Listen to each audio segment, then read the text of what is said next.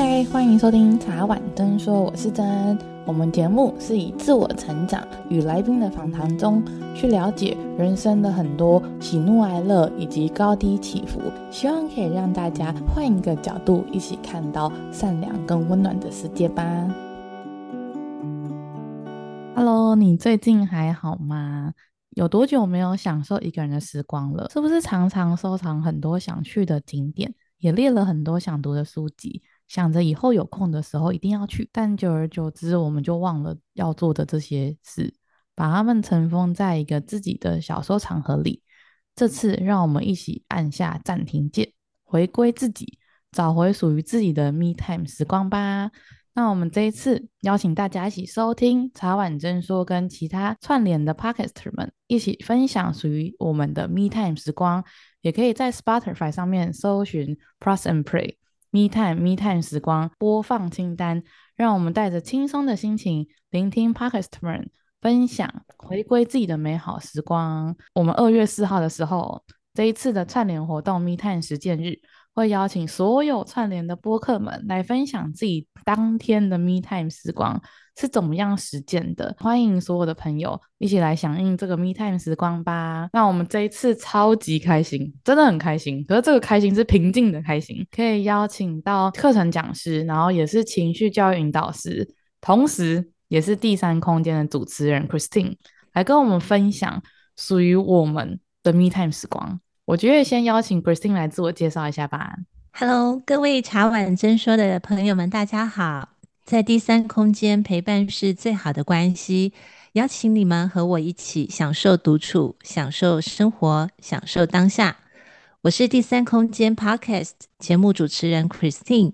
同时也是课程的讲师和情绪教育引导师。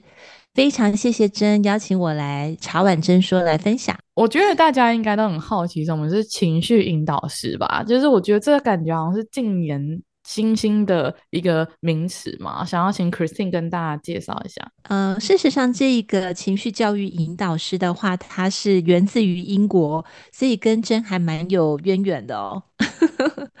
这是在人生学校当中，他们所独立的一个类似像课程讲师，但是呢，他是针对情绪教育去做的这些的一个课程的一个讲师。正确的名称叫做引导师，也叫做 facilitator。那事实上，他这个引导师的角色是有五个啊，而且是可以互相去切换的。哪五个呢？第一个就是朋友，第二个就是表演者，第三个是教授，第四个是领航员，第五个是智治疗师。最后一个呢是 Christine 自己去加的，也就是我自己去定义这个 facilitator 这个引导师的角色。我认为是影响家，就是呃 influencer。那为什么会加这个 influencer？因为我认为在呃做这个引导师的角色的时候，他并不是一直在告诉别人怎么做，反而他是会偏重在 how to，也就是怎么样去做。也就是说，可能用你跟我或者是一群人，我们能够激发出来的想象，以及我们可以怎么样去做下一步，这个才是在帮助彼此能够更深的有一些哲学的思想，或者是有一些我们个人的过去经验，然后大家一起来分享，非常的深奥。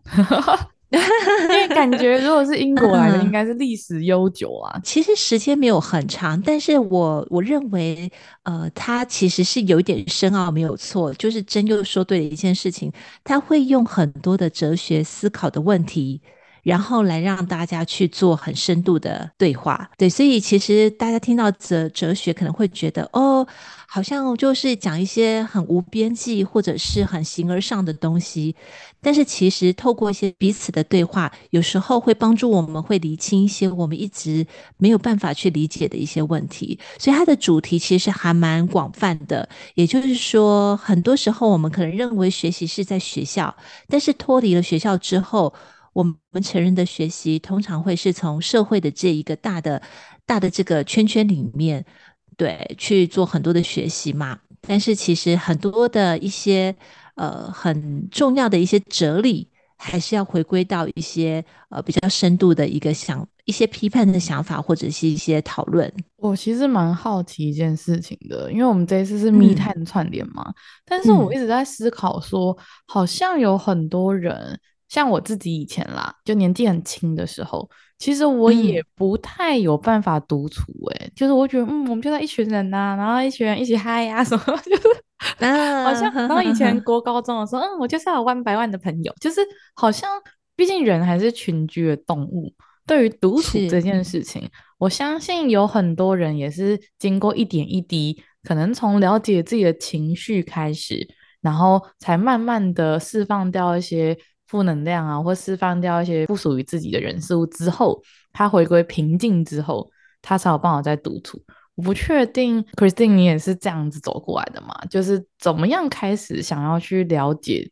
情绪教育这件事情？嗯，事实上，我觉得我们每个人都会有情绪，但是情绪不见得都是坏的。所以我这边想先跟大家分享情绪的，呃，就是在心理学上面，它会有情绪的三个元素。那大家可以先了解一下，第一个就是情绪，它是难以量化跟控制的，它是不能说，啊，我可能今天的情绪是五十分。或者是七十分，对，或者是说他好像是一公升。其实每一个人的情绪是很难量化，而且也很难控制。所谓控制，不是说我的坏情绪不能控制，我们的好情绪其实也很难控制。对，因为我们可能会受到一些外在刺激，就觉得很开心。第二件事情是情绪，它是很主观的经验，也就是说，同样的一个事情发生，假设是发生在真的身上，它所反映出来的，或者是在我身上所反映出来的，每一个人所产生的认知是不一样的。没错吧？第三个就是外在的刺激去触发。那通常如果像刚才真提到的，我们都是很平静、很平淡，或者是说你可能是道行比较高，你有修行，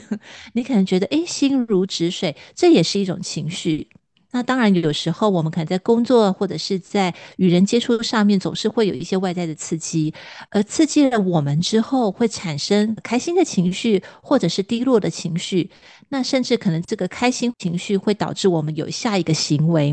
这个其实就是在我们呃外在刺激下面可能会触发我们这些事情。但是唯一的主轴是很重要的是认知。我们当我们能够去察觉到我们的情绪发生的时候，那我们对这个情绪发生的认知会是什么，就会影响。我们怎么样去后续处理我们的行为？我觉得，如果大家觉得比较还是没有办法理解，就是情绪这些东西，然后我觉得可以先去看那个脑筋急转弯，喜喜悠悠，然后乐乐他们这样，我觉得，然后就可以就可以马上理解到 Christine 刚刚讲的为什么，比如说他爸妈做了哪一件事情。他会有愤怒的举动，直接甩门。然后为什么？因为我觉得这个很多，其实我们在看很多电影的时候，我自己啦是会变到里面的主角，然后去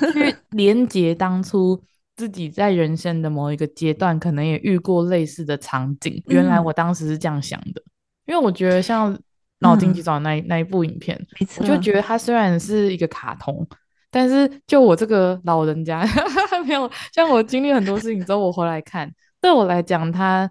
的意义或者它蕴含的意味，已经比卡通还深太多太多。真好棒哦！真其实你可能也可以成为一个很很棒的一个引导师，因为你提到的这个《脑筋急转弯》这部电影。它正是在教大家何谓情绪教育的一个很好的范本，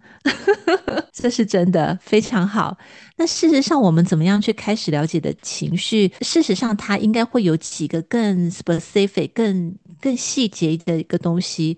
好比是六个基本的情绪，我想也提供给大家知道，他们分别就是生气、伤心、惊讶，呃，也可以说是兴奋。第四个是不屑，还有就是羞耻。第五个是恐惧。第六个是喜悦。其实，在这个当中，就是在我告诉我们，我们会有六个基本的情绪。但是，同样再讲回来，这些外部的刺激让我们有这样情绪之后，我们会有什么样的行为表现？这个就取决于我们是怎么样的一个认知。如果我们绝大部分的认知可能都是看好比说八点档或者是一些韩剧，呃，里面的女主角。他可能因为呃男主角不爱他，呃，或者是他可能离他而去之后，女主角就做了一些夸张的一些行为，那我们就会认为这样子的认知是固定在这个上面。当有一天我们可能自己遇到这样的情况的时候，我我们就会把这个认知拿来认为是我们应该要表现情绪的一个行为，这就会变得非常危险哦。这我第一次用这个层面在思考，就是因为我知道每个人的情绪反应，嗯、不管喜怒哀乐，或是刚刚 Christine 说这六大的情绪反应，嗯，嗯都取决于过去的一些经历或是一些伤痛，大家都会随着年纪的增长。每个人的经历越来越多，很多时候大家都会先预判，嗯、大家说的预设立场。以前我们可能是靠着周遭的朋友，或是教育体系，嗯、或是父母的身教等等。但现在因为资讯太过发达了，所以搞不好很多人的取材是来自于八点档，或是偶像，有可能哦。对，因为其实这就是回到我们讲的认知，真的就是会很很强大的去影响我们怎么样去处理自己的情绪跟行为，尤其是在行为这方面。那当然，呃，刚才我们的家庭环境也好，或者是我们家人是怎么样去处理这些情绪，这也算是一个很基础嘛，因为这是我们的家庭教育所影响的。可是随着我们越来越长大，所遇到的一些事情可能超乎我们的家庭教育可以教我们的时候，那其实就很考验我我们是怎么样去做这样的一个认知判断？情绪学习，或者是说去情绪教育这件事情，它不是嗯，在学校可能学一个三个学分之后，然后就拜拜，然后就再也不用去碰它。其实它是一生当中，我们都人中就一生当中都常常要去再去回温，要常常再去学习的事情。我刚刚想到一个。概念，嗯，就是在讲刚刚 Christine 的认知会影响到习惯的概念，八点档或是偶像剧之类的，嗯、它其实会让我们有一个观念，嗯、哦，原来这个女生就是原来我被抛弃，我就要一哭二闹三上吊，然后可能就会挽回什么之类的，不知道，反正它就是一个剧情，嗯、就这个比较抓马会，嗯、因为他为了好看，所以他会这样做，可是他这个剧情可能会潜移默化中，因为太多类似的剧情。然后植入我们的脑内，嗯、所以它会带给我们一个观念嘛。嗯、然后这样的观念就产生了，我们会做出这样的言行举止，嗯、就挽回他想要的那个结果。嗯、然后这个言行举止会养成我们的习惯，嗯、以后每次遇到分手，我都得这样一哭二闹三上吊，这样、嗯、就是，所以他就养成一个习惯嘛。那这些习惯就塑造我们的性格，嗯、就是我们性格就哦，我们以后就是要这样子。这只是一个举例，然后这个性格就会决定我们的命运跟我们的前程。嗯嗯、原因是因为他每次都这样一哭二闹三上吊，然后都用这样的行为模式，他可能就很容易遇到那些渣渣们，就俗称的海王跟海女之类的。啊、所以很多人会说，嗯、啊，为什么我这么衰都遇到这些人？然后大家都会想说，因为你就。那样的人就会被你吸引嘛？就 因为我因为我刚刚突然想，对，我最近上课，然后老师就一直在讲说，其实每个人都会觉得说观念没有很重要，或是只是看个剧。但其实像 Christine 刚刚讲的，潜移默化中，我们会被这些刺激，然后植入我们的潜意识里面。嗯嗯，那我们潜意识里面会照着我们的经验值去做一些自动导航吗？就不是每个人都是有意识的生活嘛，嗯、很多人是就是自动导航的在生活嘛，所以我觉得也是因为这样子。我刚刚突然连接到的啦，对、嗯，真好棒，真的很棒。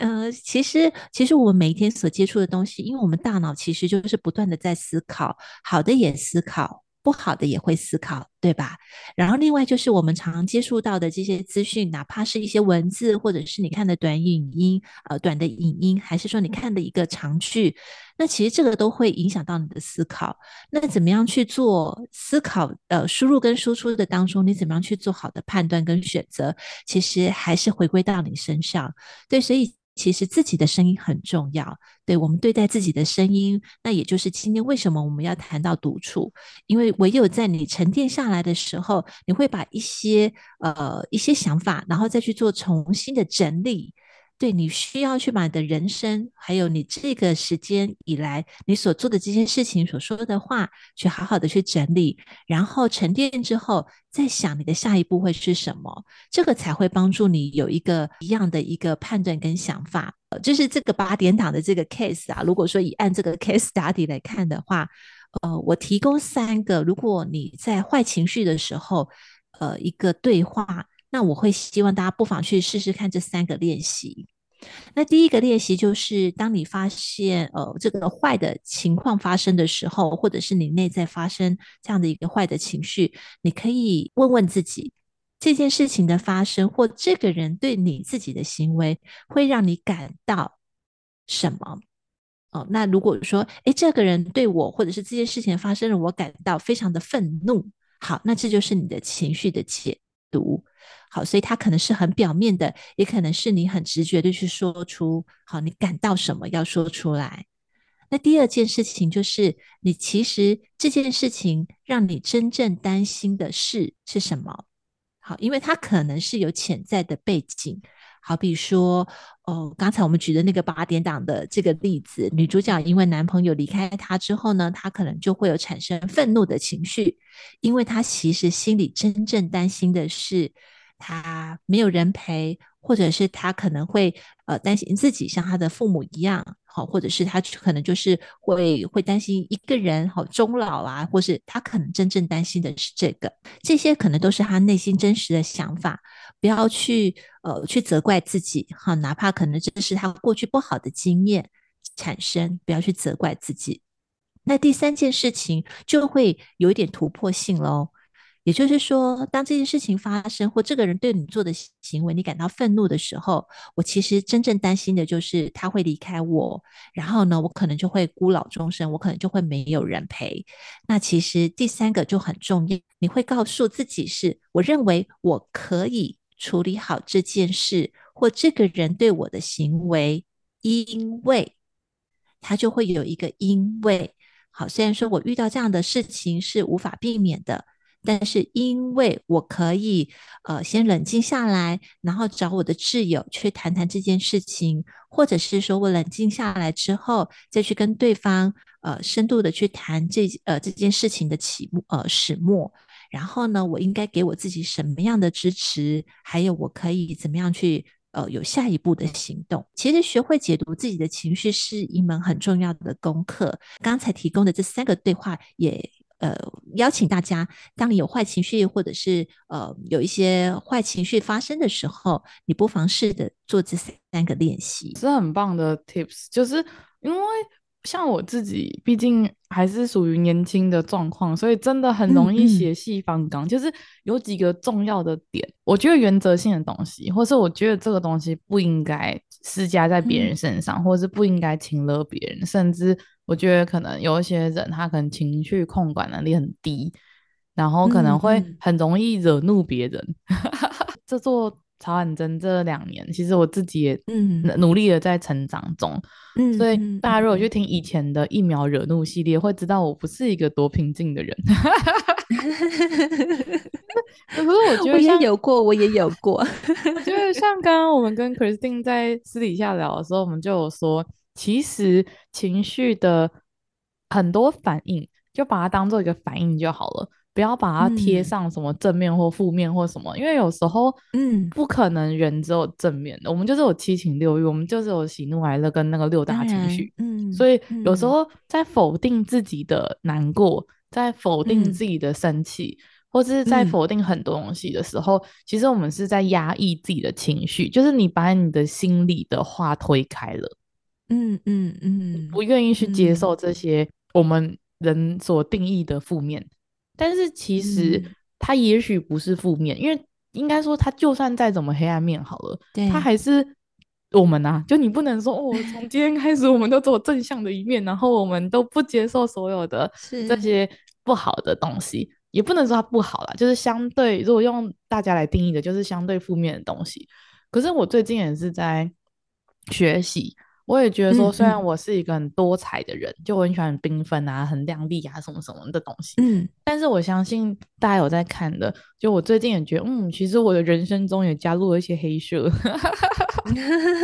为刚刚我自己也陷进去你刚刚讲的很多很多的思维里面，嗯、所以我刚刚觉得，嗯、哦，对耶，其实我自己也在一个小小的盲点里面，然后你刚刚讲完之后就，嗯，我真的觉得。今天收获良多，自己自己在被情绪引导中，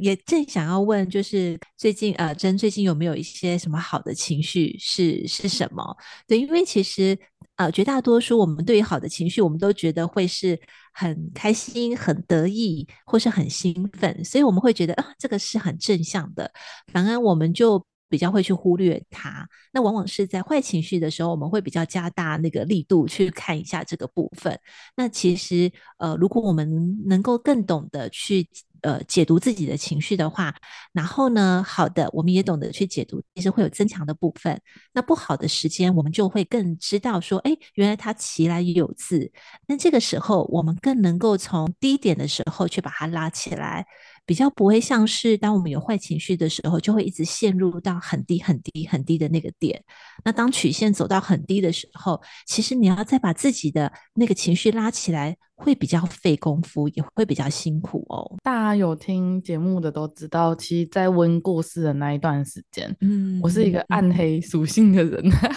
嗯、我的暗黑是属于封闭自己。就是我拒绝了所有人的好意，嗯、我也不想跟任何人出去，哦、因为我觉得我是一个我不喜欢把负面情绪散播给大家的人。嗯、就是我也陷入那个、嗯、哦，这个是很黑暗的，就是能能量吸血鬼，所以就是我也会 担心说，嗯、应该说，我觉得在现在这个社会生活的人都很辛苦，嗯、每个人都有自己的不管感情、工作、家人，然后 whatever 的情绪，然后我不希望再把这些。相对于负面的东西去加注在我很好的朋友或是家人身上，嗯、所以我都会选择说，嗯、那我就自己一个人代谢。嗯、自我感觉可以代谢，但 但是后来发现不行，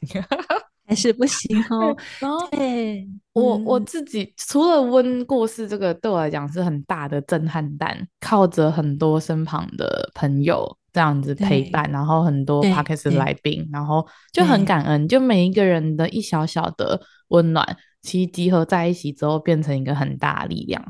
当然还有温自己回来托梦跟我讲话，所以我觉得 对他真的有回来托梦的。然后我觉得很痛苦，就是我绝对不会跟大家说什么没关系，你怎样不可能。我会跟大家说我是痛苦到，就是可能三天三夜不吃饭啊，吐到就是整个身体都很不好，哦、因为身心灵嘛，我的心情已经影响到我的身体了。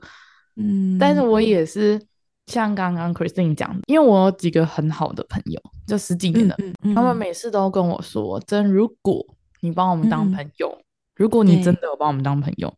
你就不应该把我们推开，因为我们看你那样子，我们更痛苦，就不知道你是死是活，你知道，就是就是，他根本就不知道你到底怎样。那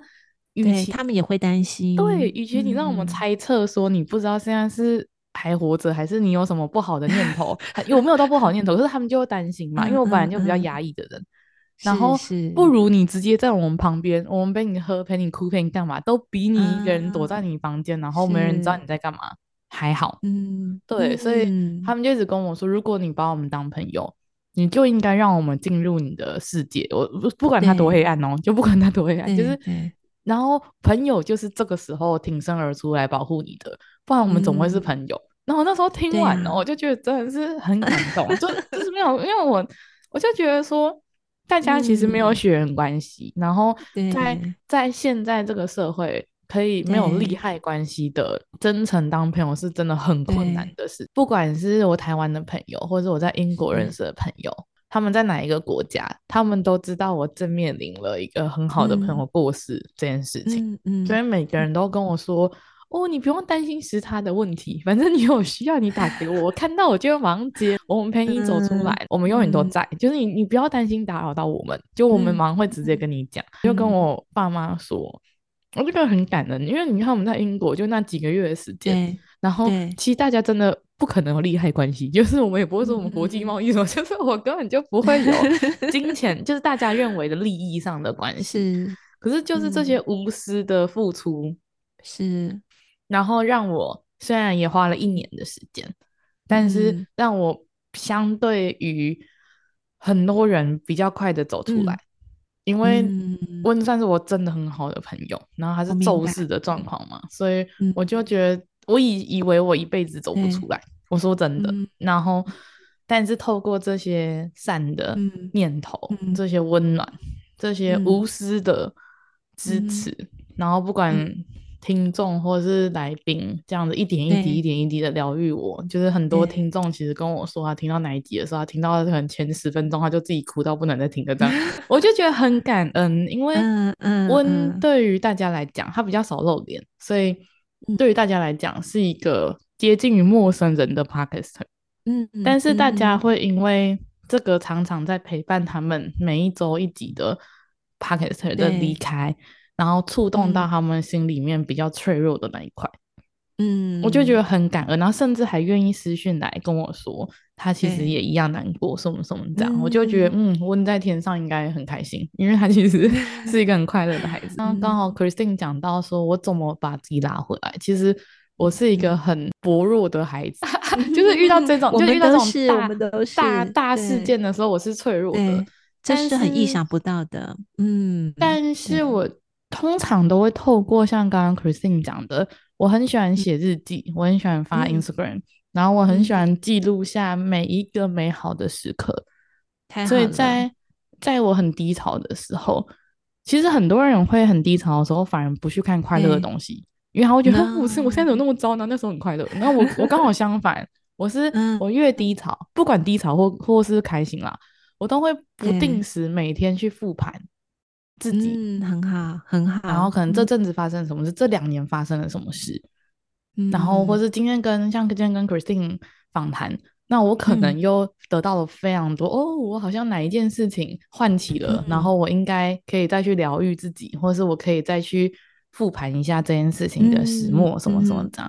嗯、所以我觉得随时随地记录下自己的心情，不管是好的或坏的。那好的话当然是。尽量去扩大好的，因为其实像刚刚 Christine 讲的，嗯、人性这个东西，嗯、是我们都会去放大缺点，嗯、去放大那个负面的。嗯、像我之前看过一本书，他就说，嗯、你今天发生了十件事情，对，就在最后今天要结束之前，发生了一件不开心的事情，嗯、你就忘了前面十件事情的开心。对对对对。对不知道 Christine 都怎么疗愈自己的？我我觉得真真的很真诚的跟我们分享，他这一段时间真的其实很不容易，尤其是成人，因为相较于小孩子，他可能会大哭大闹，或者是他可以很很很倔强的，好很幼稚的去表现他的情绪，反而在成人的这个阶段，我们会有很多层面下会想要去隐藏自己。然后也因为这样子，我们更需要常常的去定期要去清理我们的情绪，锻炼我们的心理肌肉。所以其实呃，不晓得大家有没有看过网络上的一个图片，它是一个圆形图，然后写着呃，它的英文是这样子写：Life is what happens to you and how you react to it。那中文的意思就是说，生活当中有。呃，事情的发生占百分之二十，但是有百分之的八十是取决于你对这些事情的反应，所以刚好呼应，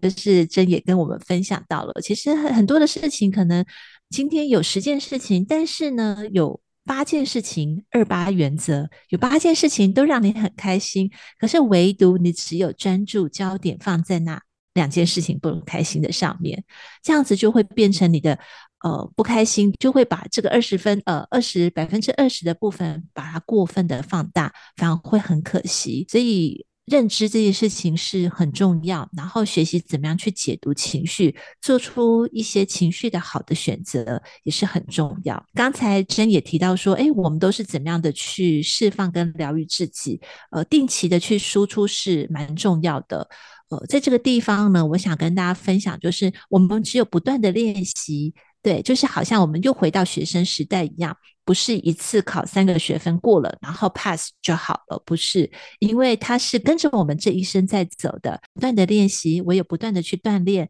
才能够帮助我们心里的肌肉是越发的茁壮。当然呢，我们呃也可以透过自我疗愈的，呃，像真刚才就讲得很好，这也是我想跟大家分享的，呃，可以透过写日记啊，或者是定期的去复盘。自己，那你可以去写感恩的纸纸条。如果说今天有特别让你觉得很感恩的事情，那。我们很容易会忘记，我们就不妨拿个便利贴，或者是你身边有一些小纸张，你就把它记录下来，浅浅的把它写下来，然后放在一个特定的地方。那下次当你觉得诶需要给自己一些正向的回馈，或者是你需要有一些呃情绪低落的时候呢，你突然觉得打不起劲，或者是你心里面觉得诶需要一点鼓励，你就不妨打开这些感恩的纸条，大声的把它读出来，你就会发现其实我还是很有力量的哦，因为这个就是我曾经经历过的，而且走过了这段时间，在跟自己打打气。啊，回归到自我疗愈的部分呢，嗯，我个人的分享是，我认为还是定期的运动啦，就是这个运动是 physical，是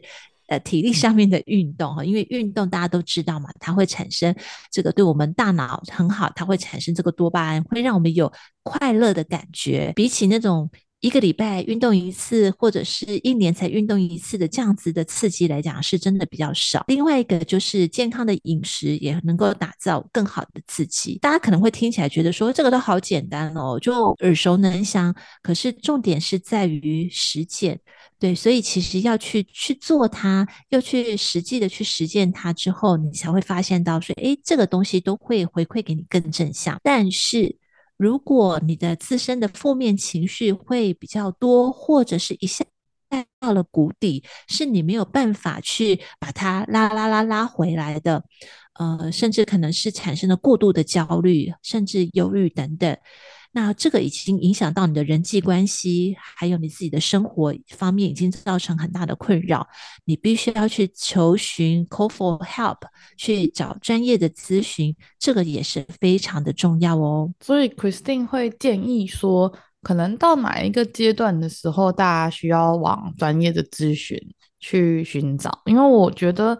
好像很多人他其实对自己的。掌握度或情绪反应不是到很明显，他其实因为每个人的临界点不一样，像刚刚 Christine 有提到说，我们对于同一件事情的发生，可能我跟 Christine 跟现在所有的听众朋友的应对方式是不一样的。嗯因为可能跟我们过去的一些童年或是生活经验有关系，怎么样可以自己判断说，哦，maybe 我得去找一下专业的咨询，或者是 maybe 我可以去找一下朋友，蛮重要的，就是找专业咨询蛮重要的。虽然大家可能会有一些心理上觉得，好像我要去看什么心理医生什么之类的，可是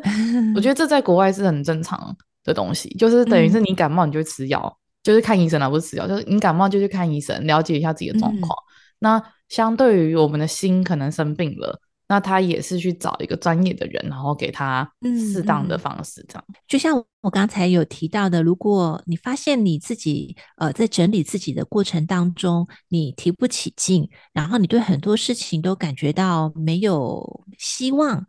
没有盼望，那甚至你可能会就你没有希望，你没有盼望，而且这个已经影响。到你的人际关系，好比是你已经渐渐的不再跟人家去诉说你的想法，你没有办法去告诉别人你内心诚实的想法，或者是你现在正在经历些什么，那或者是说，可能这已经变成你生活上面的困困扰了。对，你可能常常哭泣啊，或者是你可能不想出门，那可能家里就是非常的凌乱，你自己也不整理，也非常的凌乱。那其实这个时候你要呃。通常这个时间点也很微妙了哈，因为可能别人会注意到是你比较不一样了，对，那可能别人的身旁的朋友也可以去做一些这方面的关注。当你发现你的朋友或者是你呃很常聊天的这个人，诶，他怎么突然之间情绪跟之前的态度不太一样？或者是他的行为有点不太一样，或者是他不再整呃整理自己，或是你去他家的时候发现他家里一片凌乱，那你会发现，哎，怎么这个跟他之前有不太一样？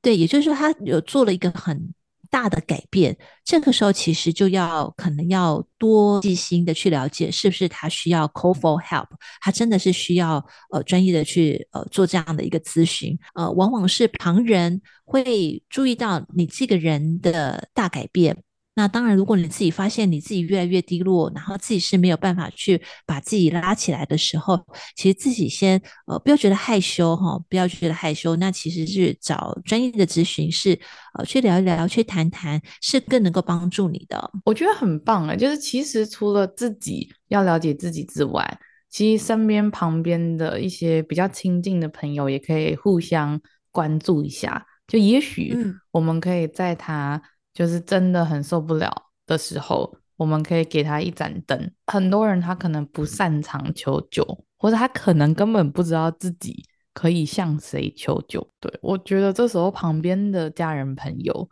就会是一个很棒的助力。刚才一直在思考说，很好奇，Christine，你是独处派还是你是友人派？应该说这两个部分我都经历过。就是独处派或是有人派都我都经历过，那但是当然有一些转折的原因。以现在来说的话，可能在独处当中，我会更知道怎么样去掌握在独处的这个时间。很多人可能对于独处，嗯，他可能认为，嗯，独处就是孤独啦，哈，或者是孤单啊，没人陪，感觉上好像都是一些比较不好的感觉。可是其实我们人来到这个世上也是一个人嘛，对不对？那其实当我们离开的时候也是一个人，这过程当中其实都是会有有一些有一些高低起伏。但是要先定义，处其实是跟自己进行好好的对话。然后呢，独处是能够帮助你恢复能量，能够帮助你呃去消除压力。如如果我们把这个独处把它定义为是这三个的话，是好的这个部分，那其实目标就会很很明确。当我们要去做这件事情当中，其实我们会告诉自己：诶，我正在消除我的压力。所以对我而言，独处是跟自己对话的时光。我也是选择有条理而且有规律的生活方式之一。对，也就是说，哎，我可能生活的呃众所的生活方式当中，独处也是我的其中一之一的选择。小孩才做选择，所以我两个都是有 跟 Christine 一样，就是我都有，因为其实其实我很小的时候比较不擅长独处。我相信大家小时候应该都会比较喜欢探索。我自己小时候是比、嗯、比较没那么喜欢，然后加上课业压力也很难有时间独处，独、嗯嗯、处都在读书，嗯、所以就像刚刚 Christine 讲，就是可能因为在台湾教育的关系，所以我会把独处归类为在独处的时间就是只能读书考试。我觉得那是一个潜意识里面那个阶段，嗯、对大家对于独处是一个贴了一个偏负面。不是到很负面，但偏负面的表现。哦，他这个人就是边缘人，所以他独处。就是你知道，以前大学的时候，不是一群人都会出去玩嘛，大家去 party、去嗨呀、啊，去干嘛这样子。嗯、然后可能有几个，他可能自己活得很快乐，就是他可能自己都很、嗯、很 enjoy me time 时光，或者他可能去写小说什么之类的。嗯、可是可能在同才的世界里面，大家觉得，哎，他这个人好孤僻哦，这个人为什么都不跟大家在一起？有的有的都会有，对，嗯、所以我觉得也许是像 Christine 刚刚讲的，大家把独处这个东西贴了一个偏负面的标签，所以大家会有点小排斥。嗯、毕竟每个人都会在有意识的状况下不想要做偏负面的行为。嗯我觉得是每一个阶段啦，对，就是像刚才真也提到，因为读书的阶段真的是要独处，你真的一个人静下心来读书，其实那个效率是很高的。然后去玩乐的时候，跟一群朋友也刚好是青春年华，那个时候就会很热力四射，你就会希望找一群人去享受那个欢乐。我觉得那也是很棒的，就是每一个阶段会有每一个人所需要的呃不同点。所以你觉得独处是可以培养的吗？我个人觉得是可以耶，对。如果说要我以我自己的经验来讲的话，我这边会有五个感官经验想提供给大家作为参考。但是最重要的一件事情哦，就是它不是一个根。说独处好像现现在大家都在谈，所以我要不要也来学习一下独处？我觉得要先第一件事情是你要先学会聆听内心的声音。然后你再决定你是不是要去做独处的这个动作。那如果你听到你的声音，就是说，哦，我现在还想再去哪里玩一下，或是什么，那其实你就先跟随你的心。对，如果你听到你的声音，就是会告诉你自己，你需要先安静下来，然后提供你自己心里面的这些养分。那我能够提供这五个感官的这个练习给大家作为参考。第一个感官的练习是听，就是打开我们的耳朵去听。啊、呃，哪怕是听音乐，或者是听大自然的声音，也或者是听我们的 podcast，听茶碗蒸说，听第三空间，或者是你自己有演奏音乐的这样的一个兴趣爱好，弹钢琴或是拉小提琴，whatever，这个都是让你去听。打开多，再一个就是闻，呃，闻那个味道。那我觉得其实很棒，就是享受美食嘛，因为吃的这个东西很能够让我们赶快达到快乐。可是可以试着就是自己去做饭。那我觉得自己做饭那个独处的时间会更宝贵，因为做饭这件事情通常不会那么的快，所以它至少也需要一个小时到一个半小时的准备时间，好，泡面除外，三分钟。对，所以诶，一个蛋打下去呢，三分钟，哎就结束。这样好像呃，独处的时间太短了，好，所以可以 稍微给自己一个仪式感，好，先从买菜开始啊，回来之后简单做一下饭。那我觉得这个就是一个闻的动作，或者是说你可以尝试精油的泡澡。因为你可能泡澡的时候，诶，你就会有闻的那个动作，所以其实，在闻的嗅觉上面，让我们会感觉到有那种放松的感觉。还有，或者是你可以去买一束鲜花，好，那其实在家里摆上一束鲜花之后，那个花的气味、那个香味，也会改变你在跟自己独处那个时候的这种这种能量的这个放松。那第三个是观，观其实就是眼睛，对，其实就是用你的眼睛去看。呃，读一本书也好，或者是你可以看一部电影，你也可以什么都不做的坐在咖啡厅，然后就看来往的人群，这个也是算独处哦。如果你可以尝试着去做 meditation，去做冥想，然后把眼睛闭起来，甚至如果你有你的信仰，你去祷告，我觉得这个都是对你在就是眼睛这方面，然后吸收一些自己跟自己在独处这方面的一个养分。第四个是动。那动，顾名思义，其实就是要动起来嘛，所以就是做运动。那如果是像比较动态的，呃，去啊，或者是说静态的做瑜伽，那室内或是户外，其实都可以。这也可以在你的独处时光当中去去产生一些不一样的能量。最后一个，最后一个可能就回应到刚才真提到的，可能大学时代有人他比较孤僻，可是因为他有他的独立的事情要去做。也就是他可能要去写小说或什么，这就是创创作的创。如果你有创作的习惯，或者是你有画画啦、书写，或者是像呃真跟我，我们是做 podcast，或者是你是 YouTuber，你有创作的这个灵感泉源的话，你特别会需要独处。好，其实这个独处的时光会带给你很棒的一个心流，而且在当你经过这个心流之后，当你独处完之后，重新走出来，你会发现哇。整个世界都不一样，而且你的心里面好像就是重新被焕然一新，整个人就是就不一样，然后可以再去重新拥抱这个世界。不妨先试试以上这五个感官吧。哇，我刚刚听完之后，刚刚脑中有很多 list，就是刚刚 Christine 讲的这些，啊、然后把它变成勾勾，然后那里勾勾勾。哎，这个我做到了。没有，大家不用全部都做到，只是我觉得我常常在。没有意识的状况下面去达成了刚刚 Christine 讲的这几个无感的独处，嗯、因为像我自己就是一个很喜欢生活感跟仪式感的人，别人创造了，所以就自己创造了。我我真的就是会，就是真的很无聊，我真的会跑去去花店，然后买一枝花，嗯、就一枝而已，因为鲜花有时候只能放可能三五天，然后你可能要每天换水这样。所以我就是买一支鲜花，然后就嗯，今天心情很好这样。然后 不然就是我可能会去买盆栽啦，可是盆栽就话，我是每天去跟花讲话。就是 我前阵子买了一一一株那个迷你玫瑰，然后每天跟他讲话的时候，他就开了十一朵给我看，这样就很开心。十一朵真的很很开心。像刚刚 Christine 讲的煮饭这件事，就真的洗碗的时候很累。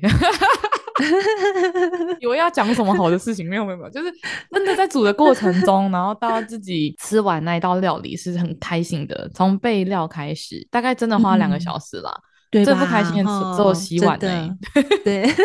洗碗以外的都很开心。然后像刚刚 Christine 讲的创作这件事情，当然我也做茶碗蒸也做了两年多，所以其实，在茶碗蒸身上得到了很多无形的快乐。跟成长，嗯、然后因此也认识了很多像 Christine 啊，各各个来宾，嗯、然后觉得很感恩。我觉得不管你用何种方式独处，嗯、你的起心动念都很重要。嗯、就是起心动念都是不要带着目的性，嗯、因为我觉得好多觉得说，哦，我这次我就在冥想，然后我就一样十分钟，嗯、就是不要做那些我觉得很框架性自己的行为。就是因为如果你有抱着目的性而去独处。或是而去做很多，我觉得会失去的一些意义跟含义啦，嗯、因为等于是你除了这个目的之外的东西你都看不到。对，嗯，所以我会觉得说，不管是刚刚 Christine 讲这五感，我真的刚刚很开心，觉得自己做到很多，没有，无形这这几年中，真的是每个阶段我选择的独处方式不太一样，但我真的超爱去咖啡厅看路人。欢迎大家在咖啡厅遇到我，我也蛮喜欢，就是带着电脑去那边剪辑，然后偶尔抬头看一下，就每桌这样子，也不是想要看别人，就是觉得很好玩，就觉得就是在这个纷纷扰扰的环境里面，或者是大家聊天的聊天，讲业务的讲业务，反正之类的。然后我戴着耳机，然后在自己的世界里面，可是我没有跟这个世界断开连接，我只是在我自己的保护网里面，然后看着外面的世界流动。这样。哦，我刚刚 Christine 讲完之后，我觉得嗯，没错，欢迎大家加入 Me Time 时光，欢迎加入，因为真的就是我们其实就是享受当下。对，就是真也讲的很好，不是因为你要。For purpose，你不是为了目的性，当然你有一一个开始，其实这个就是一个目标性，那也很好。可是，一切都是要让你在当下去享受那个当下的最最好的那个时光，你跟自己这个最好的时光。对，所以嗯，让大家能够试着去跟自己相处。可能听众朋友，你有很棒的一个想法哦，甚至你自己的独处时光，来那茶碗蒸说，然后来跟我们分享，也很棒。对，我相信每个人都会有自己创造出来的一个。仪式感也好，或是哪怕你可能是 nothing to do，你就什么都不做，do nothing，就坐在那边，然后其实你认为放空，能够脑袋整个放空，那也是算你自己的独处时光啊，Why not？不错吧？嗯嗯。如果很多人就是他对于买鲜花，或是去咖啡厅看别人，因为 因为这个是我们就是像我们这几个朋友可能比较常会做的事情，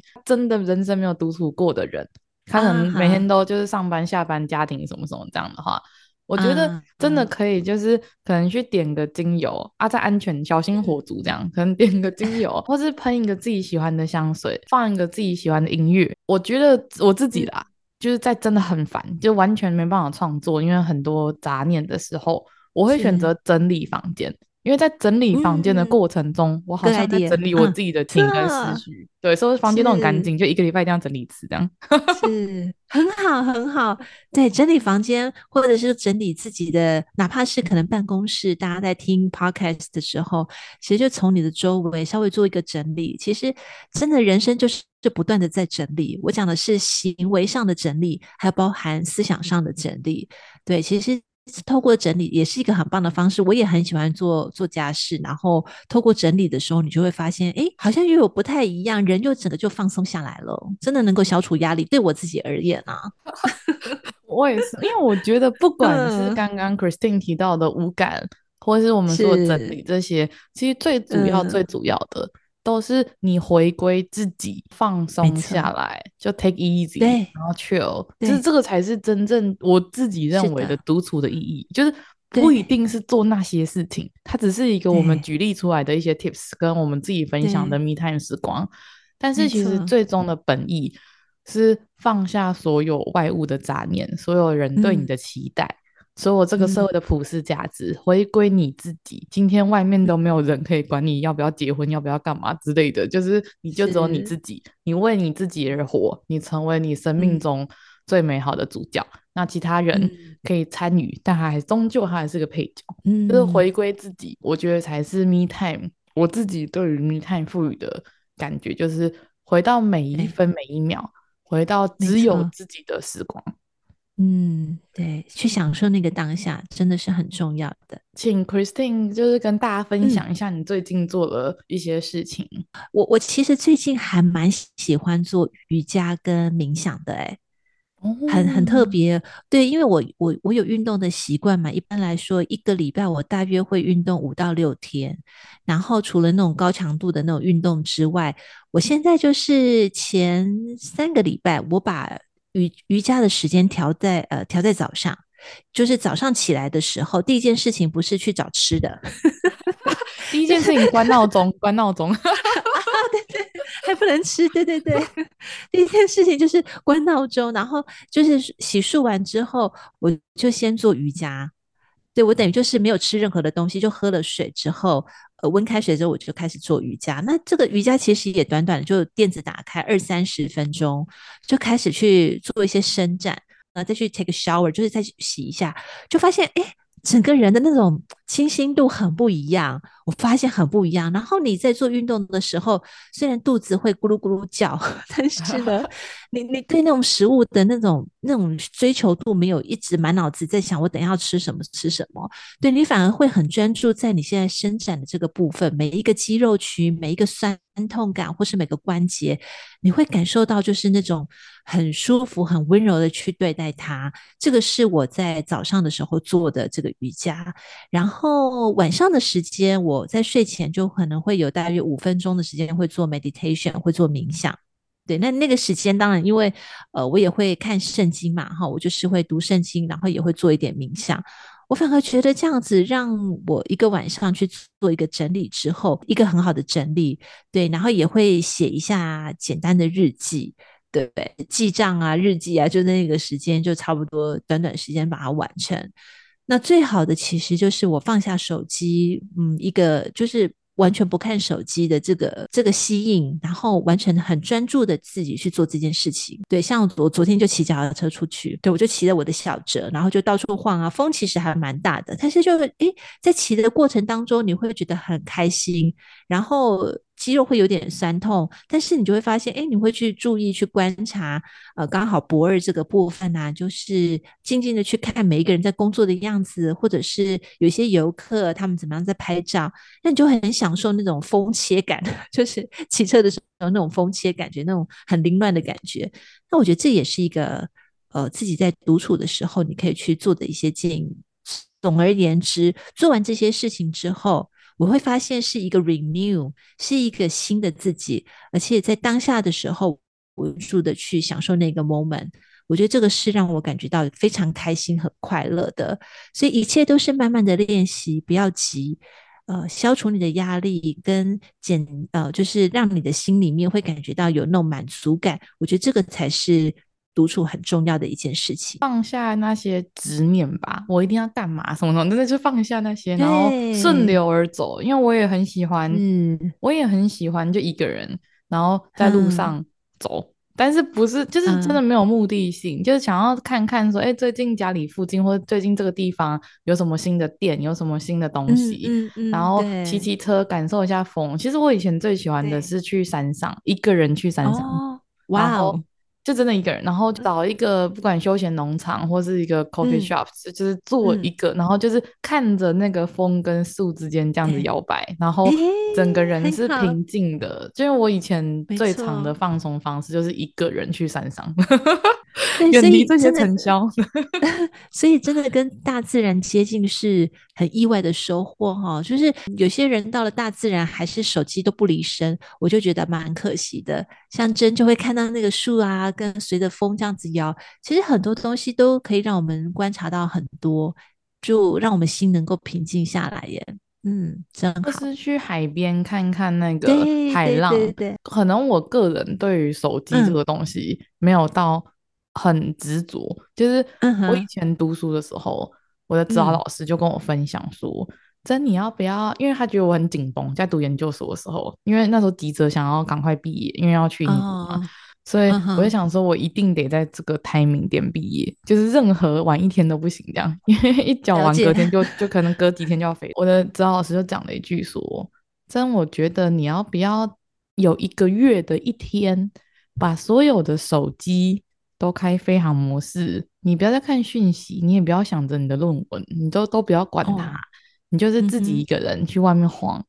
然后你放心，从 take easy 这样。我的张老师也是我人生的贵人，这样。嗯、然后他就跟我说：“可是老师这样子，我会不会怎样怎样？”就开始很多，你知道吗？小小我的声音很紧张，然后我会这样子怎样怎样的，反正各种，我会接不到讯息，反正就各种那种。我的张老师讲了一句说：“我现在身上带了五个，哎，六个硕士生。”然后带了两个大学专题，嗯嗯，然后带了四个博士生，嗯、然后我现在还是还有接教职，就学校里面的教职，他也不容易啊。对，然后他有 常常在口试，每次在跟他 review 的时候，他都在口试，就是其他的学生这样。他就讲了一句说：“明真你，哎，他对不起，他就讲了一句说，真你应该不会比我忙。如果连我都可以在这么忙的状况下面。”嗯，就是开启飞航模式的一天，是应该也不会做不到吧？他就他有语重心长的跟我说，你会发现一件事，就是你远离这些三 C 产品之后，这些这个世界没有因为你少回了一个讯息而毁灭，而且而且你会因为没有这些外在的杂物，你过得很开心。对，十二十二岁、二十三岁的时候，老师就这样跟我讲。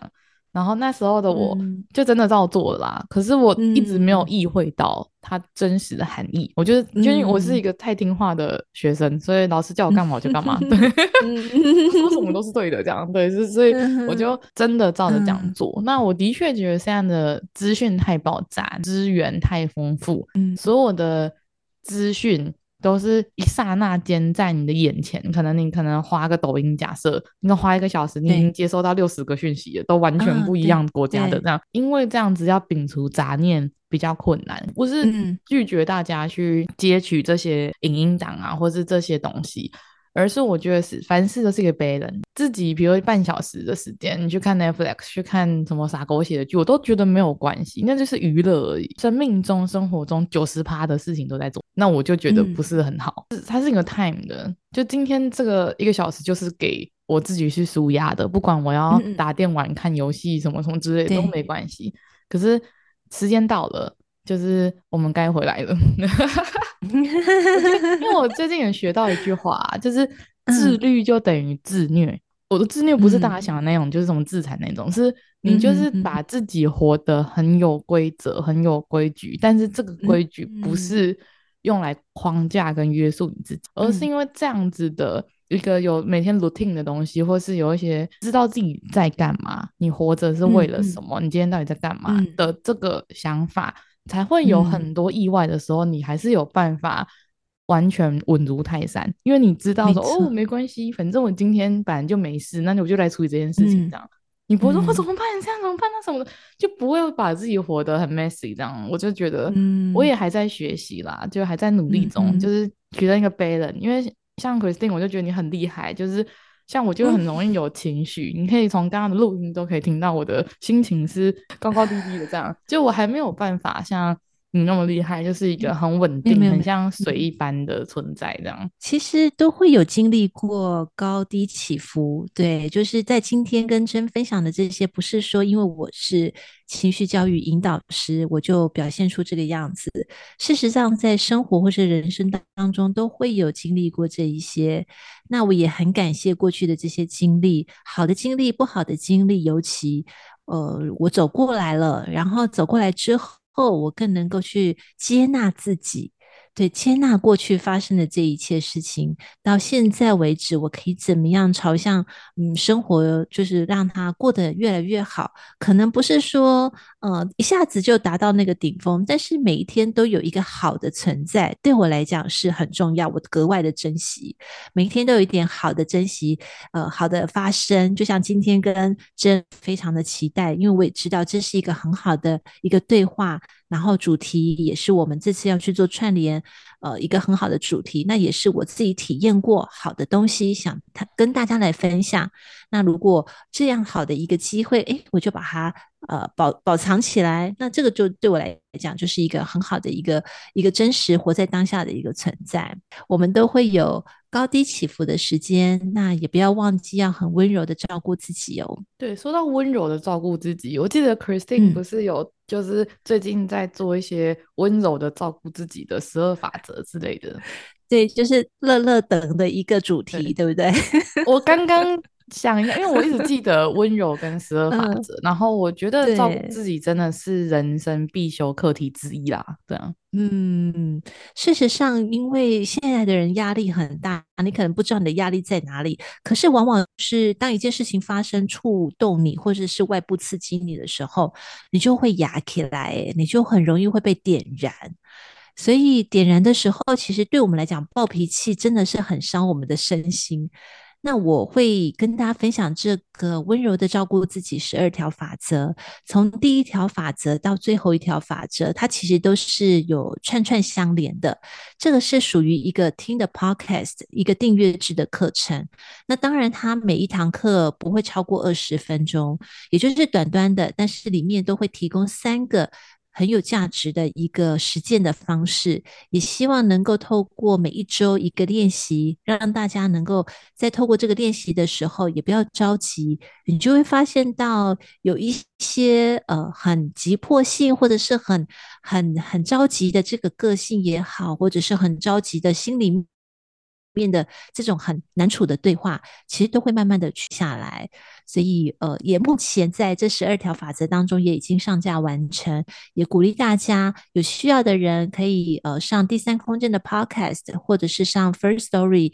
呃，也或者是上 YouTube，你可以先去听一下我们的呃精华片段。因为每一个精华片段，可能它只是一个引言也好，或者是当中所提到的故事，但是这些故事其实都能够触发大家能够再去思考更多，然后去做一些实践。或者是做出更好的一些选择。我自己的想法都是，所有的很多课程也好啊，或是很多书籍，嗯、或是像我们这样子，就是免费的 podcast 之类的。对、嗯，我觉得大家都可以尝试的去找寻自己适合的。因为真的是资讯量很多，然后每个人都很不一样，所以这样的排列组合就有几亿种，所以我都会带着比较空杯的心吧。我觉得如果有缘，然后大家就会相遇。像我跟 Christine 这样，就很感谢当时是 Christine 邀请我到第三空间来聊聊，然后后面有我们这样的合作，那我就会觉得说一切都是带着。感恩的心，起心动念是善良的。嗯、回到我们节目的主轴，就是会有个善的。如果有时候很多事情没有达到你想要的，嗯、那可能是因缘还没具足。嗯、我因为我都会，我觉得转 念很重要。就是经历了，嗯、你看我经历了生离死别，经历了很多的动荡。啊啊、那我自己也会觉得说。不会跟大家说这些事情很简单，因为那是骗人的。嗯、我会跟大家说、嗯、这些事情很辛苦、很黑暗，你甚至可能会怀疑你没有办法再相信人类，嗯、或是你会没有办法再去接纳一个人，嗯、因为你失去过人嘛，所以你会很害怕，啊、就是很害怕你下一个朋友又、嗯、又怎么样这样。所以，但是我会跟大家说。嗯我们都是这样走过来的，就是你真的不孤单，嗯、因为这真的是人生必修课题。不管你是失恋，嗯、你是生离死别，什么换工作，反正你想得到的，嗯、就是每个人他只要还活着，有出去跟这个社会接触，他都会遇到一些事情。嗯、但这些事情可大可小，但是原原则上来讲都是人的问题，就是跟人之间的 关联。所以我觉得。不要去害怕，然后也不要去拒绝这些事情的发生。那我们可以预防，嗯、那当然是最好的。可是我们再怎么样都只能管住自己，我们没有办法管住别人。嗯、所以我觉得，与其去期待别人好好的对待我们，好好的做什么，不如我们先从自己好好对待自己，好好爱自己开始。重要。对，所以独处跟温柔的照顾自己都非常的重要。所以。今天就差不多到这边了，嗯、真的很感谢 Christine 来跟我们聊超多的，嗯、不知道大家有没有感觉到我的情绪起伏？我也有，我也有，就就是。很感恩啦，就是开心，很谢谢 Christine，就是有了这两次的合作。嗯、那也希望大家如果对于我上 Christine 的节目那一集有兴趣的话，也欢迎去 Christine 那边听我们的那一集。哦、最后也想听 Christine 祝福大家一句话。我想最后还是祝福大家，无论大家在任何的时间陪伴是最好的关系。呃，希望大家能够享受独处，享受生活，享受当下。也谢谢真邀请我来上节目，谢谢，聊得很开心，自己很多的感触都被触发出来了，这是美好的一天，谢谢。谢谢 Christine，那也希望你们可以一起加入密探时光，也欢迎去听所有十三个频道的 Podcast 的节目哦，去听听他们怎么样体验自己的密探时光，嗯、甚至他们是怎么样开始属于自己的密探时光，嗯、我觉得这都蛮重要的。然后很谢谢大家愿意来听这一次的串联活动，那我们今天就差不多到这边喽，然后拜拜，拜拜，See you，感谢大家今天收听，喜欢我们的话。到 Apple Pocket 上面给我们五颗星的评价哦，或是搜寻 Instagram 茶碗蒸说，把你们想要给我们的回馈私信给我们吧，拜拜。